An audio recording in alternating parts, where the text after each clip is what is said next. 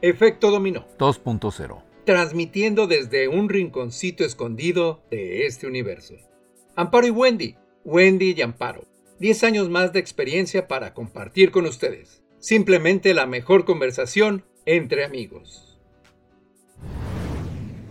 Hola nuevamente a todos, bienvenidos a otro programa más de Efecto Dominó 2.0. Me da muchísimo gusto saludarlos desde un rinconcito de la ciudad de Pachuca en el país México. Este, estamos Amparo y yo para México y todo el mundo. Vamos a platicar hoy, en esta plática entre amigas, tenemos un... Un gran tema, gran, gran tema. Este, el 6 de junio nosotros tenemos como país la, la, el proceso electoral más grande de la historia. Y para ello tenemos un súper invitado que es Juan Carlos Abreu y el cual Amparo nos lo va a presentar. Bueno, yo les, les platico. Juan Carlos Abreu es licenciado en Ciencias de la Comunicación con especialidad en Comunicación Política por la Facultad de Ciencias Políticas y Sociales de la UNAM. O sea que somos colegas. Yo también estudié Ciencias Políticas, Juan Carlos, pero en la Ibero. pero en la Ibero. Pero en la Ibero. ok. Y, bueno, Juan Carlos también tiene más de 20 años eh, con experiencia en medios de comunicación. Ha estado en Radio Fórmula, TV Azteca, este, el Forma, ya saben, todos estos medios acá super fifís eh, del país. Y bueno, ha sido conductor titular de noticiero, del noticiero Código Informativo de Radiorama también videocolumnista del portal TM Noticias Postmodernos y durante más de 10 años ha laborado en Enlace de Servicios Especializados, que es una agencia especializada en temas de comunicación, relaciones públicas y cabildeo. O sea, se la sabe de todas, todas en el tema de la política. No, además es autor del libro de cabildeo en México, Informar y Decidir, o sea, para la cerecita del pastel de, de gran currículum y gran conocimiento en la política del país, ¿no? ¿Cómo ves, Juan Carlos? Buen día, Amparo. ¿Qué tal? Me da muchísimo gusto saludarlas, estar con ustedes en esta nueva etapa de efecto dominó. Espero que, haya muchísimo éxito porque sé que son muy talentosas y que tienen además todas las ganas para este proyecto después de tanto tiempo, ¿no? Sí, así, es pero sí tenemos todas las ganas. No sé si somos tan talentosas, pero de qué ganas tenemos, sí tenemos. El, talento, les va a corresponder a ustedes criticarlo, juzgarlo. Este, por lo menos de que, de que tenemos mucho ímpetu para hacerlo y ganas, definitivamente. pues créanme, créanme que he disfrutado mucho estos nuevos episodios eh, que han tenido desde temas muy sensibles y profundos que han abordado, hasta este de los albures que me hizo reír en verdad muchísimo, porque eh, abordar una parte que me parece que es eh, básica en la idiosincrasia de la cultura mexicana. ¿Verdad que sí? Este, y que es poco conocido y que a través de un medio como este, que se difunde por todo el mundo, pues se puede conocer un poco más de él, así como hoy vamos a poder platicar un poco acerca de, de este proceso electoral que está en ciernes para la sociedad mexicana. Bueno, para los que nos están escuchando también en el país, porque luego a veces no estamos tan, tan enterados, pese a que ya estamos a muy pocos días de la elección, de, de qué trata, ¿no? O sea, hasta donde, eh, bueno, esta es la elección más grande en el país, como habíamos comentado, porque se están poniendo en juego 21 mil puestos, ¿no? En, en, teoría, desde los 15 estados que están este, en campaña para gobernador, 1923 ayuntamientos para, o presidentes municipales este, en 30 estados se cambia el Congreso local, o sea, la Cámara de Diputados. O sea, sí está está súper, súper choncha esta, esta elección, ¿no? ¿Cómo ves, Juan Carlos? Eh, en efecto, es la elección más grande en la historia de México y quizá una de las más importantes eh, en proporción con su tamaño. Eh, como ya mencionabas bien, están en juego más de 20 mil cargos de elección popular, tanto a nivel federal como a nivel local. Y destacan eh, dos eh, tipos de elección, la federal, que es eh, la renovación de la Cámara de Diputados, los 500 diputados del Congreso de la Unión, y las 15 gobernaturas. Eh, es decir, casi la mitad del país se va a renovar, eh, al menos eh, en elecciones locales. Todo el país estará en, dentro del proceso electoral al ver la renovación de la Cámara de Diputados a nivel federal, pero eh, en este momento eh, juega un gran papel las elecciones que se realizan a nivel local, porque decimos es la mitad del país prácticamente las que estarán renovando sus gobiernos locales y 30 ayuntamientos, es decir, perdón, 30 congresos locales. No, 30, sí, 30 estados 30 tienen congresos locales, la Cámara de Diputados. Son 30 congresos locales, sí. Así es, congresos locales van a renovarse totalmente y entonces esto es muy importante para el futuro de la democracia y de la vida política del país, política y social y económica, por supuesto. Y además, eh, porque en el ámbito local es donde se llevan a cabo los procesos que de alguna manera le interesan más a la gente, porque son los eh, el ámbito donde se elige a las autoridades más cercanas, es decir, a quienes les resuelven sus problemas de primera mano. Claro, finalmente los que les afecta o no a quién por quién van a votar, ¿no? Directamente. Así es. Así es. Entonces, con mm. estos más de 1.900 ayuntamientos que estarán en juego, pues estará eh, siendo una elección verdaderamente eh, de dimensiones sin precedentes y que, por supuesto, va también a marcar eh, el inicio del el proceso 2024, ¿no? Prácticamente, o sea, llegas a la meta y ya es la salida para, para el siguiente proceso federal, que por supuesto eh, envuelve una gran, gran relevancia. Pero no, gran expectativa, ¿no? Por supuesto, ya viene la presidencial, ¿no? Así es. E, esta elección eh, se lleva a cabo a la mitad del sexenio presidencial y eso le da eh, la reviste de muchas características. Eh, en principio porque tradicionalmente se trata, eh, por lo menos de, desde 1997 para acá, es una elección, las elecciones intermedias eh, son una especie de, referéndum, de plebiscito eh, para la gestión presidencial. Así es. Sin embargo, no habíamos tenido un proceso electoral intermedio con un clima de polarización tan eh, patente y tan radical. Sí, sobre todo son las elecciones de... actualmente. Son y es una radicalización eh, que se viene gestando desde muchos años atrás, que se hizo patente eh, en la elección federal anterior, en la elección presidencial de 2018, donde eh, se puso en juego eh, los buenos contra los malos, por así decirlo. Los fifís contra los chairos. Exactamente.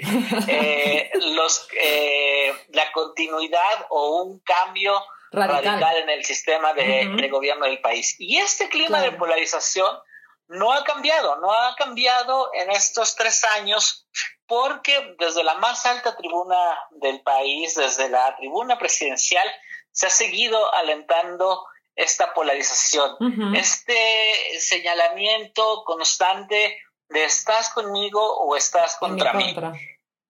Y eso justamente es lo que también eh, va a estar en disputa en esta elección de, que se llevará a cabo el próximo 6 de junio.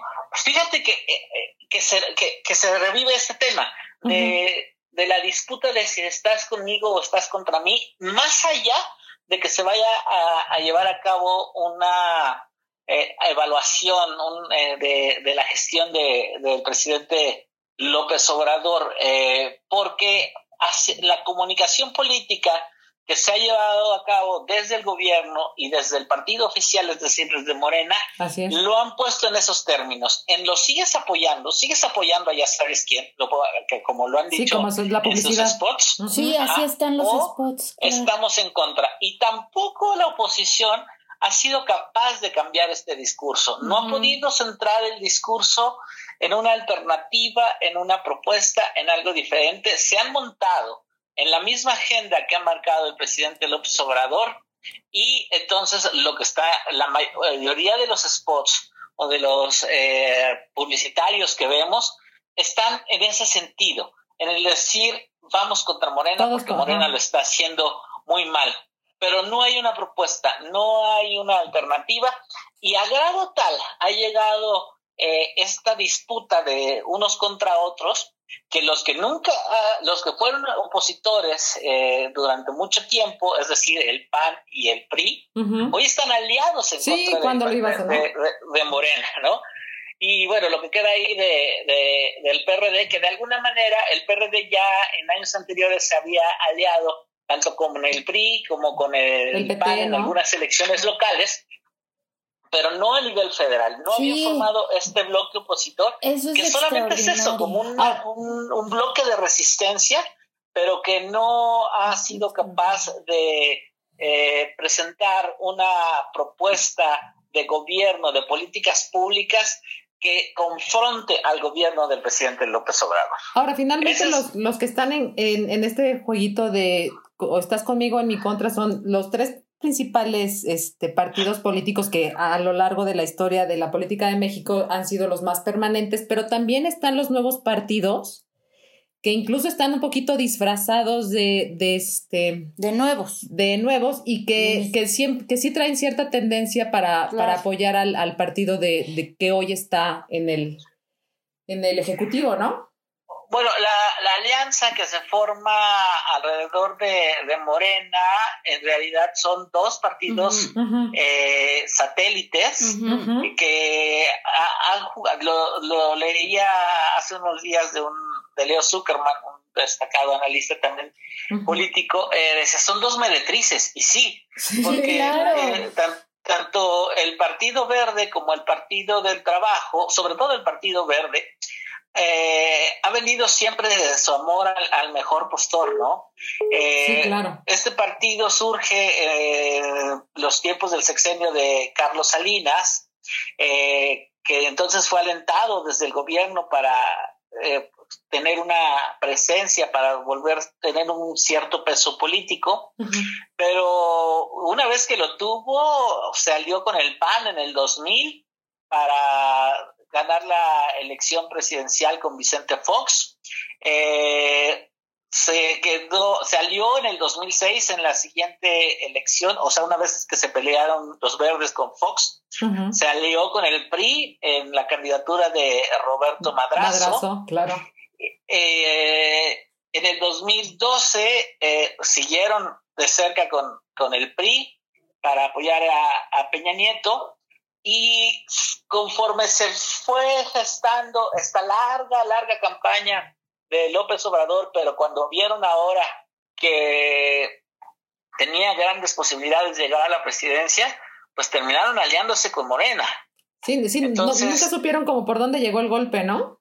Exactamente. Entonces, claro, sí, eh, pero, finalmente al gobierno, al partido en el gobierno, lo que le interesa es tener votos en el Congreso para poder sacar adelante sus propuestas y su proyecto. Y pues finalmente pues es financiarse, pues, seguir este, teniendo el financiamiento que, que, les corresponde por el porcentaje ¿no? que, que tienen de acuerdo a sus a su electorado. Así es. Y, y, lo mismo pasa con el Partido del Trabajo, que, que el Partido del Trabajo estuvo un poquito más, aunque también fue gestado al amparo de, de, Salinas de Gortari, eh, se fue distanciando y se fue alineando un poco más hacia la izquierda. Pero de cualquier modo, lo que los mueve es un interés de seguir en ese, eh, como tú bien dices, bajo el amparo del erario, ¿no? Sí, claro. Y, y, a Morena, pues lo que le interesa son tener los votos de esos partidos, ¿no? Tendrán un, peso importante, sin duda, eh, para la conformación de la, de la Cámara de Diputados. Y habrá que ver si le alcanza a, a, Morena, tanto los diputados que ellos puedan conseguir como los que le sumen sus aliados, para obtener la mayoría constitucional, que finalmente es, eh, es lo que buscan, ¿no? Tener la mayoría para poder realizar cambios en la Constitución tiene que ser esta, una mayoría calificada, es decir, de, de las tres, cuartas partes de, de, la conformación de la Cámara para poder hacer cambios en la Constitución. Si eso no ocurre, entonces eh, el escenario no será tan sencillo para la segunda parte de la gestión del presidente López Obrador. Así, y aparte es, un gran reto, incluso eh, también como la institución, ¿no? Lo que es el Instituto Nacional Electoral, ah, ¿qué, tanto va, a poder este ser eficiente en, una elección de este tipo. Estamos a mitad del sexenio de, de, de, Andrés Manuel. Y otra cosa, otro factor todavía que creo que es de mayor peso,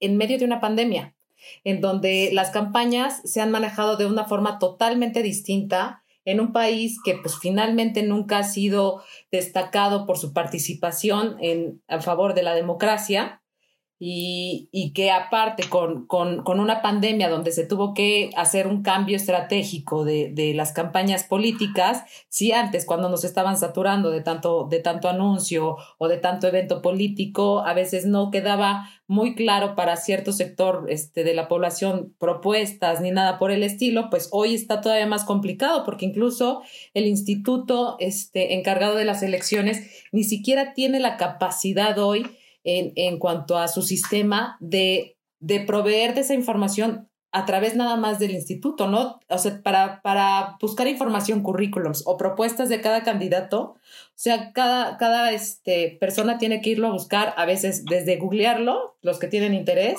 o irse a, sus, a sus portales de los institutos este, estatales para más o menos este, darse una idea de, de quién es el candidato y de, o sea, de qué va su propuesta, ¿no? Eso también es, está, está complicado, ¿no crees? Oye, y la, pero la gente está informada, Juan Carlos. O sea, la gente sí sabe de sus, de sus candidatos, o, o la verdad es que no hay eso. O, sea, en Puebla hay un diputado federal que tiene 10 acusaciones de pederastía. No, bueno, y ni diputados de los otros, ¿no? Claro, sí. O sea, está como complicado. ¿Cómo ves tú este, este punto que la pandemia, qué tanto ha afectado ¿no? a las campañas y al proceso? ¿Qué tanto va a afectar?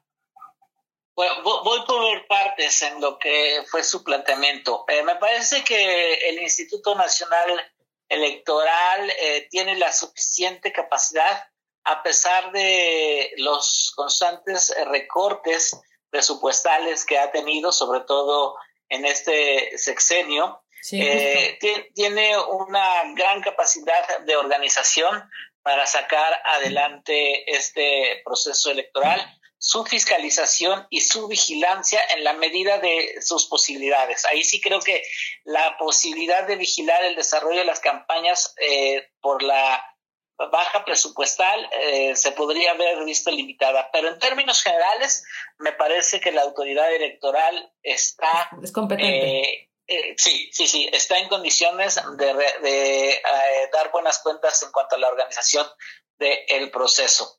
Es una autoridad electoral que llega sumamente maltratada. Sí, claro, eh, sí. Porque ha sido víctima, ha sido la pera, ha sido eh, el blanco de un día sí y otro también de los ataques desde el propio presidente de la República, el cuestionamiento del propio presidente de la República, por supuesto del partido en el poder, eh, y bueno, esto sin duda ha, mermado. Y no es que sea perfecto el INE, por supuesto que no, por supuesto que hay cosas que, mejorar, pero me parece que, que se ha trabajado muchísimo a lo largo de 20, 30 años que, se, que se, ciudadanizó, eh, se, ciudadanizó el, el Instituto Electoral eh, para, para que fuera un elemento fundamental de la incipiente democracia mexicana. Claro, y sí, me parece que tenía eh, un nivel de confianza, o todavía lo tiene, en buena parte, en un buen sector de la población todavía tiene un nivel de aceptación y de confianza que, que lo sostiene como una autoridad firme. me parece que el haberse mantenido eh, en la postura de sancionar a candidatos eh, como Félix Salgado Macedonio, que hay que, digo, él lo sancionó por una falta administrativa y le aplicó la sanción más, más alta. Cuando la sanción debería haber venido por los señalamientos que había en contra de el, ahora senador con licencia y entonces candidato a la gubernatura de Guerrero por eh, acoso y delitos de violencia sexual. violencia sexual. Me parece que ahí fue cuando debió haber levantado la mano en línea. Sin embargo, buscó otra manera eh, de poder tocar esa candidatura y eso fue muy sensible para... Y aparte se mantuvo, ¿no? En la postura, pese a, todo, se mantuvo en la postura, que lo cual sí se le, se le reconoce, por supuesto. Así es. Eh, en, ese sentido me parece que va a dar buenas cuentas eh, el INE, tanto en la organización como en la fiscalización de las campañas, eh, y, tendremos un, buen proceso. Y habrá que esperar eh, qué viene después, porque han estado latentes los señalamientos en el sentido de querer desaparecer a este INE lo cual sería sería muy grave para sería muy grave pero el andamiaje constitucional institucional y democrático del ¿tú lo ves posible o sea sí ves posible que eso suceda depende mucho del resultado de, la elección. Eh, si Morena y sus aliados tienen la capacidad de llevar a cabo eh, reformas constitucionales es muy posible que, pudieran sacarlo adelante. Pero eso eso si quieren cuando hablemos un poquito de proyecciones veremos, lo podemos tocar un poquito más, ampliamente de qué tantas posibilidades hay. En cuanto al desarrollo de las campañas en este eh, contexto de, de, la, de la pandemia, sin duda lo vino a, modificar de manera eh, em, sensible, pero no radical. Eh, una vez que pasa el país por la segunda ola de contagios que fue terrible eh, entre los meses de noviembre y febrero. Eh, las campañas, la mayor parte de las campañas comenzaron en marzo y abril, cuando ya eh, el tema de la pandemia había bajado sensiblemente y la mayoría de los estados se encontraban ya entre naranja y verde. Eso ha permitido desarrollar campañas tradicionales a, nivel de piso. O sea, sí, eh, con gente y meeting y todo. Así es. Quizás sin tanta convocatoria como pudiéramos haberlo esperado, pero, eh, pero sí, sí, este, de una manera importante se bueno, desarrollado. Pese a los semáforos, pues tenía que ser muy prudente también el, el poder de convocatoria, ¿no? Para, justo para no, no alterar este, ninguna susceptibilidad, ¿no? Así es. Eh, las redes sociales eh, de esta campaña han adquirido un papel muy importante. Muchos de los candidatos han recurrido a todas las redes sociales habidas y por haber.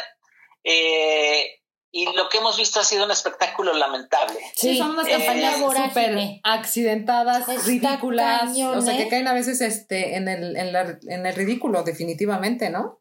Así es, me parece que eh, los candidatos que han optado por hacer videos, sketch, eh, todo tipo de espectáculos, han dado mensajes verdaderamente burdos, eh, que no tienen nada de trasfondo, donde la propuesta está absolutamente ausente. el caso de el candidato de Movimiento Ciudadano a la candidatura de Nuevo León, pues eh, se, se, ha valido absolutamente del poder de convocatoria de su esposa, que es una youtuber, que es una influencer con una gran cantidad de seguidores, y esto le ha valido. Y, lo que ha hecho eh, eh, el senador, se me fue Garza, para impulsar su campaña ha sido eh, pues colgarse justamente de, eso y valerse de las redes sociales y le ha funcionado. Sí, y, se ha mofado. es el candidato puntero en Nuevo León.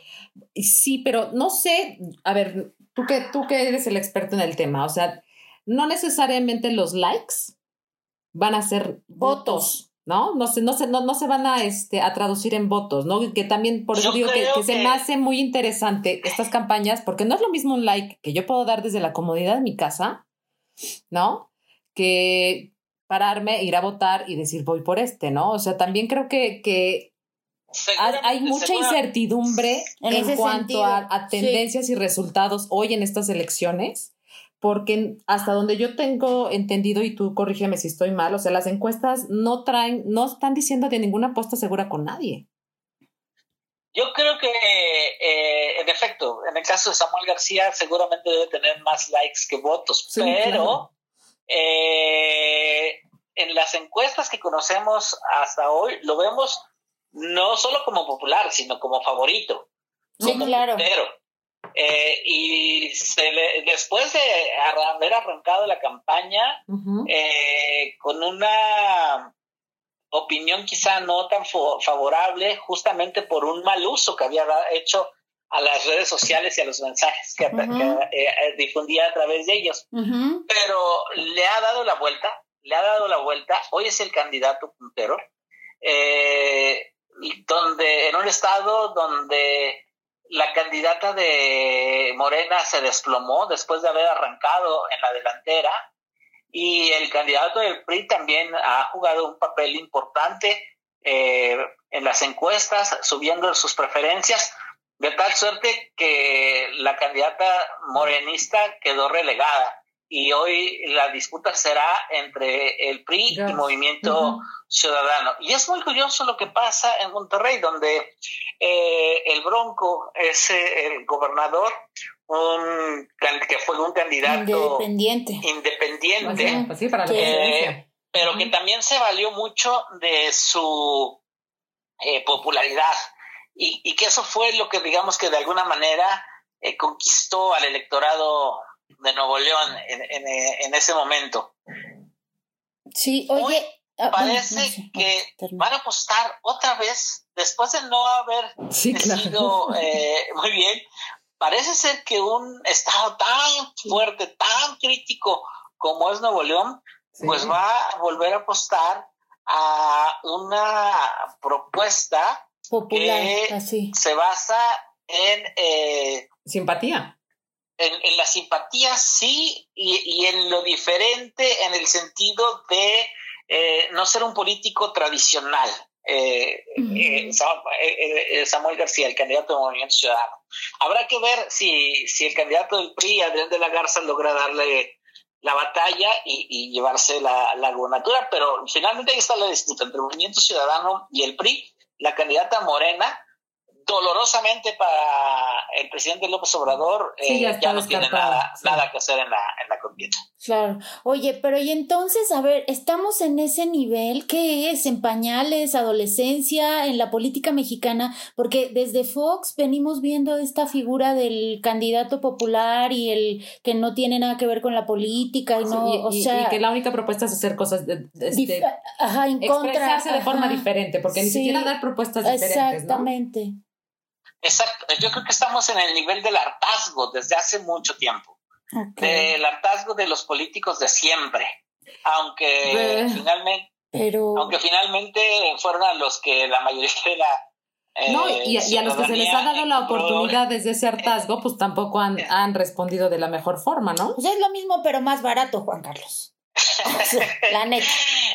Eh, sí, pues digo, vemos a muchos cuadros de, la política, de políticos viejos en, en, esta nueva, en este nuevo régimen. Me parece, digo, aquí el factor decisivo sin duda fue eh, el, discurso eh, del presidente López Obrador que está tan bien elaborado y que tiene tanto arraigo entre la ciudadanía, ¿no? ¿Crees que haya voto de castigo para el presidente? Es una cuestión de, de, simpatías.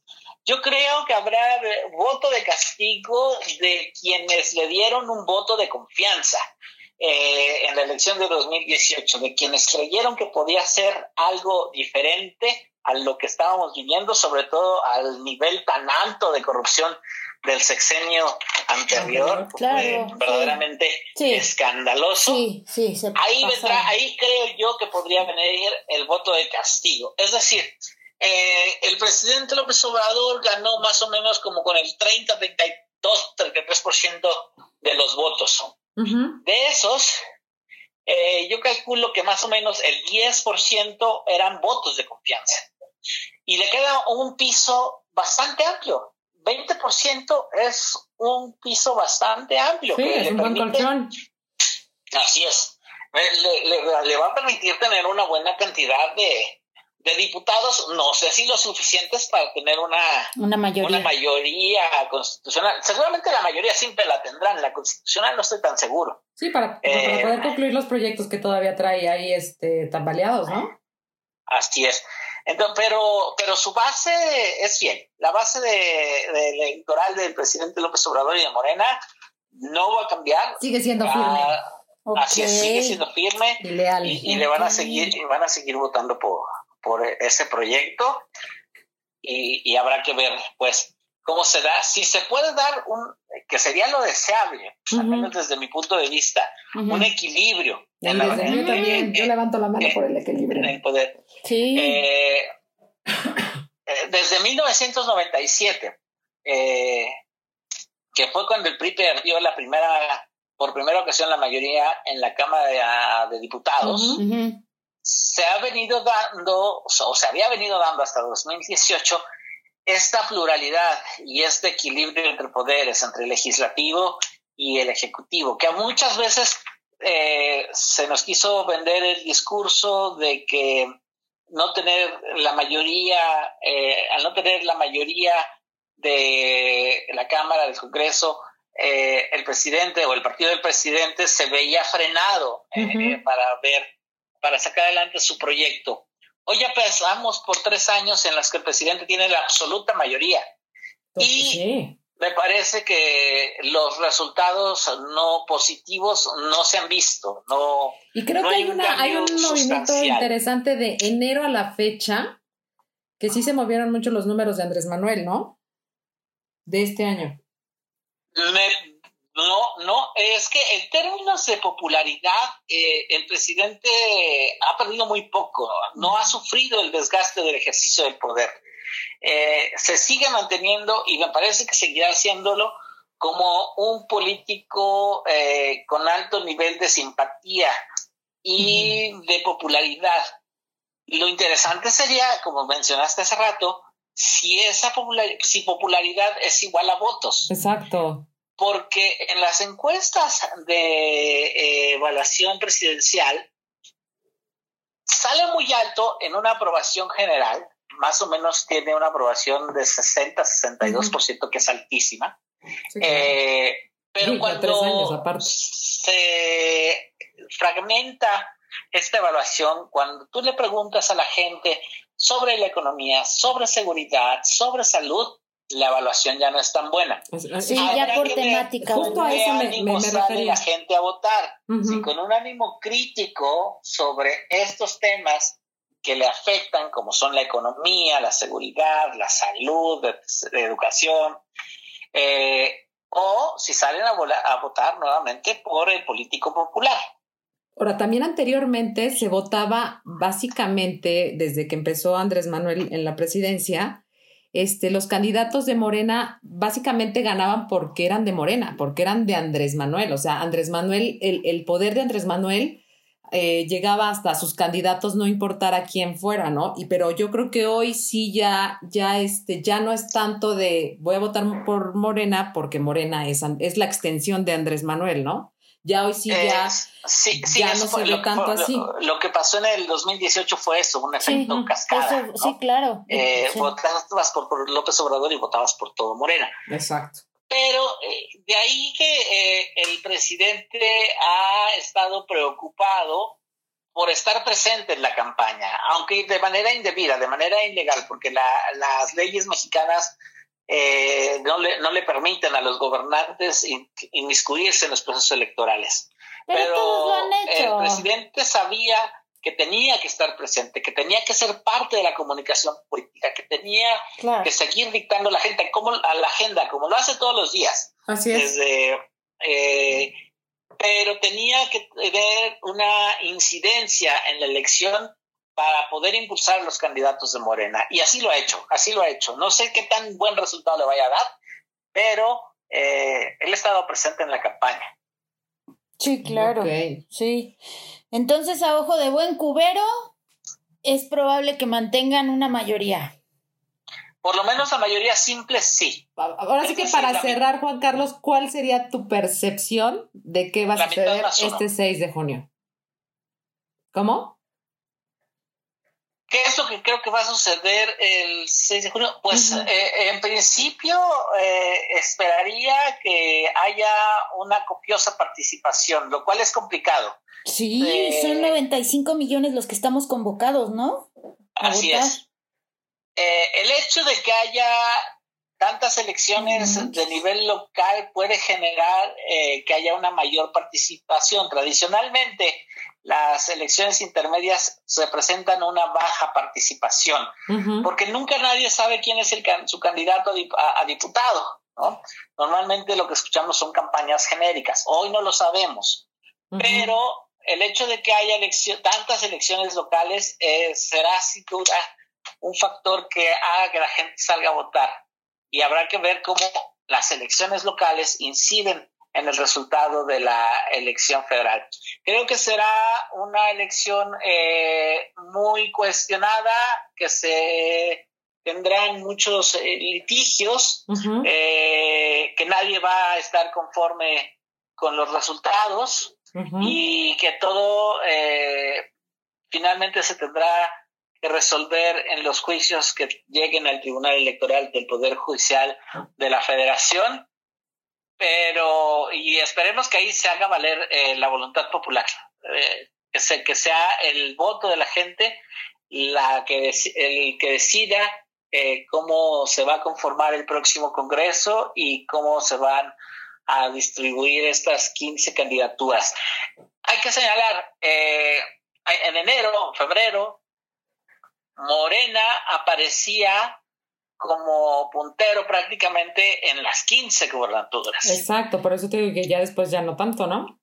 Eh, y me parece que algunos, eh, eh, algunos eventos de coyuntura han incidido en la baja de la preferencia electoral y hoy por lo menos en siete u ocho gubernaturas está muy disputada y con gran posibilidad de que los partidos sí, hay como que como mucha incertidumbre, eh, todavía no se puede decir hacia dónde van las tendencias, ¿no? No.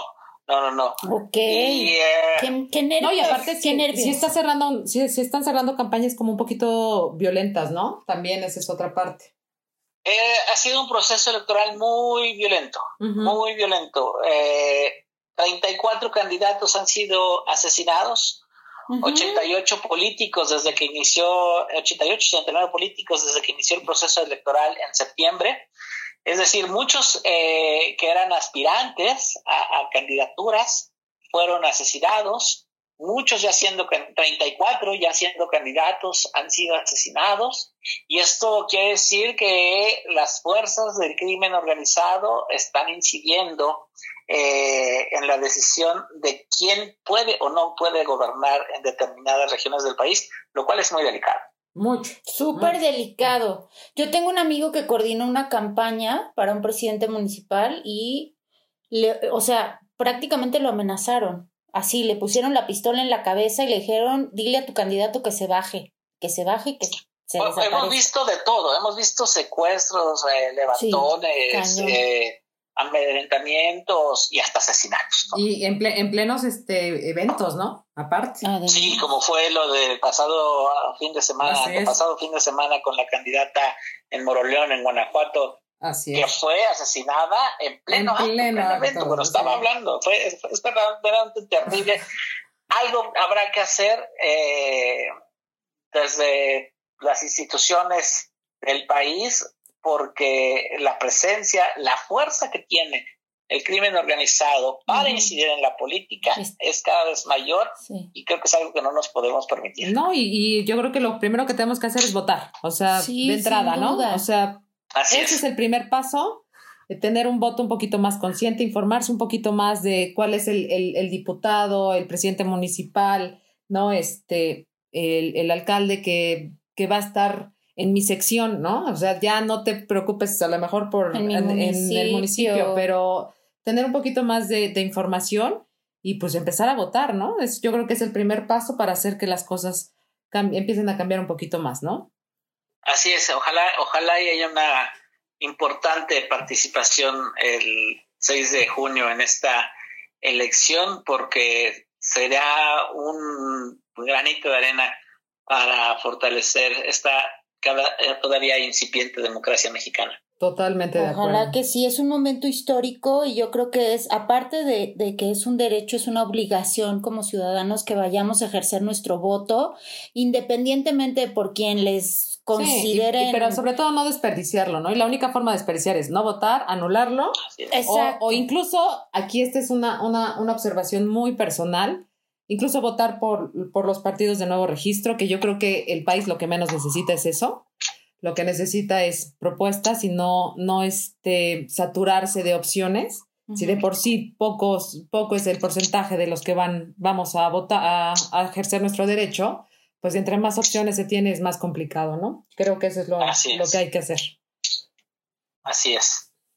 Es, es, es eh, muy importante la participación eh, ciudadana para el fortalecimiento de las instituciones y de la democracia misma, porque en la medida que haya mayor participación también tendremos mayor posibilidad de exigirle a resultados a nuestras autoridades, ¿no? No, claro, y aparte, pues ya la forma de, de, estar este, en contacto con tus, tus candidatos, etcétera, pues también es, esta es una parte padrísima de la pandemia, ¿no? Porque pues ya mandas un TikTok, ya mandas un like, ya mandas un, un mensaje y pues ya, ya puede tener un poquito más de interacción la gente con, con, los personajes de la política, ¿no? Fíjate que sería muy interesante, una vez que terminen las campañas, eh, hacer un, seguimiento de quienes hicieron estos, eh, utilizaron estos recursos en las campañas, de valerse de los TikToks, de valerse del de lenguaje soez y burdo. Sí, no, no, es que había unas campañas que dan miedo.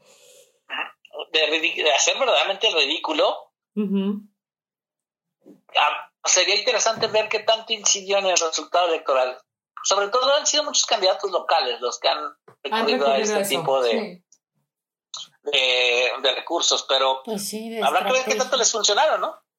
Pues estaría bien saber, o sea, para medir también, ¿no? De alguna manera, o sea, la calidad. Primero, primero, lleguemos al 6 de junio. No recuerdo, en Veracruz, en Sonora, en Sonora.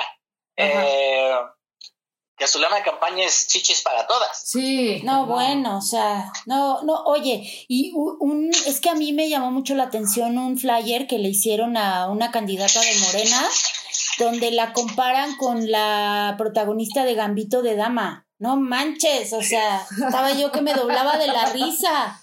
Es que verdaderamente ha sido burdo. Y yo dije, ¿quién, ridículo. Es, ¿quién es su yo, Y ha sido burdo y ridículo, y perdón que lo diga, pero pues también es hasta ofensivo para el electorado, ¿no? O sea, yo creo que también como electorado también tenemos esta parte, o sea, estamos hablando de, de, los recursos de los candidatos, los objetivos políticos, whatever, ¿no? Pero también, pues, o sea, ¿cómo, nos ven. ¿cómo nos ven, no? así nos ven. O sea, hay que darles esto. Es lo que se, es lo que es lo que se comen, es lo que se merecen. yo creo que tampoco, o sea, no debe de ser así tampoco. sí, la verdad es, es lamentable. Pero la verdad es que ha sido súper interesante. Eres un máster en el tema. Este, Juan Carlos, sabes que te, que te quiero mucho. Este, que hiciste todo el esfuerzo, estuvimos ahí coordinándonos entre las horas. Entre que sí, sabes que ahorita yo estoy en la sala, no, yo estoy en el comedor, pero fíjate que ahorita este vamos a hacer el enlace porque en la cocina es donde tienes mejor señal ahí, donde estás en la Ciudad de México. Y este, pero de verdad te agradecemos muchísimo que, que nos estés este, aportando tanto sobre el tema electoral. Y pues sobre todo también te, te agradecemos mucho el cariño que, que, nos has expresado, ¿no? Y la buena vibra que, que expresas a este proyecto. No, al contrario, el, el agradecido soy yo por invitarme a participar eh, con ustedes, poder platicar un poco acerca del contexto en el cual se realiza este proceso electoral y pues si quieren después podemos hablar de lo, de lo que fueron los los resultados una vez que, que, los tengamos. Vamos a checar, o sea, vamos a hacer ahorita una apuestita, a ver cómo, a ver si, si de veras el, el gurú del, de la política, Juan Carlos, o sea, si latino hay ahí a, los, a sus porcentajes. ¿Cómo ves, Juan Carlos? ¿Te comprometes o no te comprometes? Vamos a darle con todo. ¿O te da miedo? Así, ah, no es cierto. no es cierto, Juan Carlos. Pero sí, va a estar padre. Vamos a hacer otro programa después de, de las elecciones, una vez que se tengan ya los resultados ya oficiales, ¿te parece bien? Me late. De, de las, de, la, de las campañas, pues finalmente más importantes en todo este proceso electoral, que son, yo creo que nos vamos con los gobernadores. ¿Tú cómo, qué, qué apuestas con los gobernadores? ¿Cuántos se van para Morena? ¿Cuántos se van para las alianzas? Hacia ojo de buen cubero. ojo de buen cubero. Yo creo que por lo menos siete, ocho gobernaturas sí las anda ganando la Morena. oposición, ¿eh? Hola. Ah, oh, interesante número. O sea, se va un 50-50. Más o menos. Interesante. Ah, número. ok. Lo cual sería, lo cual sería muy interesante porque venía Claro. de cero, ¿eh?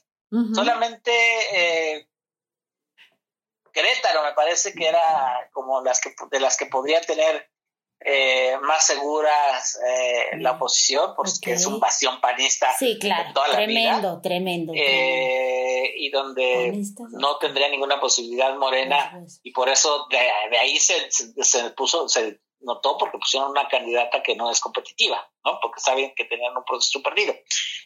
Salvo esa, me parece que las otras 14 estaban por lo menos eh, un poco inclinadas o un mucho inclinadas hacia, hacia Morena y eso se ha venido revirtiendo, al menos es lo que parece en las encuestas que hoy tenemos. Habrá que ver, la encuesta buena es el 6 de junio.